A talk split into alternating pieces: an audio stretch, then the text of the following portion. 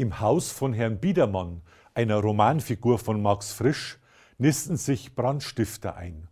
Sie horten dort Brandstoffe. Herr Biedermann nimmt das wahr. Doch er unternimmt nichts.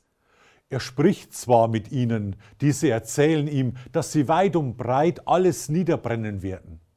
Doch Herr Biedermann rührt sich nicht. Am Ende verbrennt auch sein Haus in dieser Parabel, die auf die Machtergreifung der Nationalsozialisten in Deutschland in den 30er Jahren des 20. Jahrhunderts hinweist, fragt uns frisch, warum Biedermann nicht sofort gehandelt hat. Hätten wir es heute auch so gemacht? Ganz anders verhält sich Jesus. Ihm ist die Gemeinschaft mit seinem Vater im Himmel unersetzlich. Sie erfüllt ihn mit Freude, Glück und Tatkraft. Jesus wünscht allen Menschen an ihr teilzuhaben.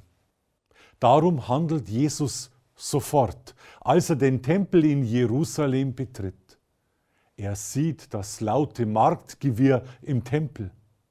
Nicht mehr die Gemeinschaft mit seinem Vater im Himmel steht hier im Mittelpunkt, vielmehr Kommerz und Eigennutz.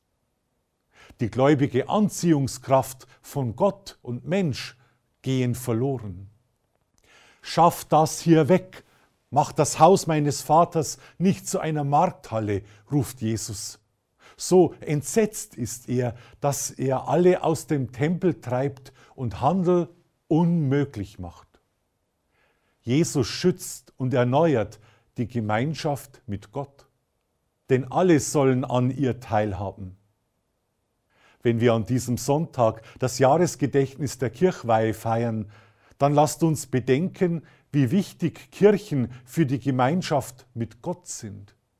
Erhalten wir darum unsere Kirchen.